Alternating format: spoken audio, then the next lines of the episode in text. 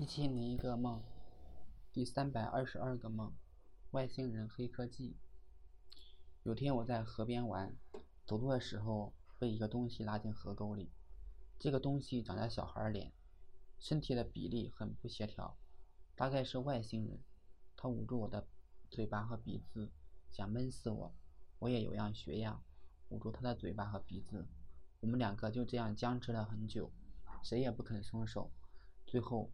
外星小孩晕了过去，而且渐渐的他被我吸收了，身体缩小不见，就好像星星老怪的化工大法一样。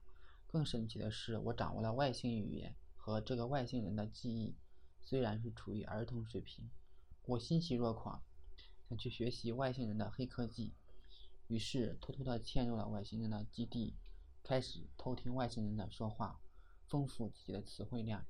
有天我觉得差不多所学有所成，就准备干一票大买卖，所以我出了基地，躲在河沟里面思考方案。这时，从基地里面出来一辆探测车，上面有很多天线不停地转动。我心想：糟糕了，外星人可能发现我了。于是我急忙躲进一个小坑里。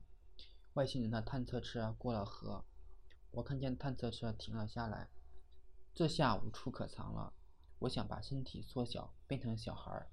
当我这样想的时候，更神奇的事情出现了：身体开始喷出气体，然后缩小再缩小，最后只剩下拳头大小。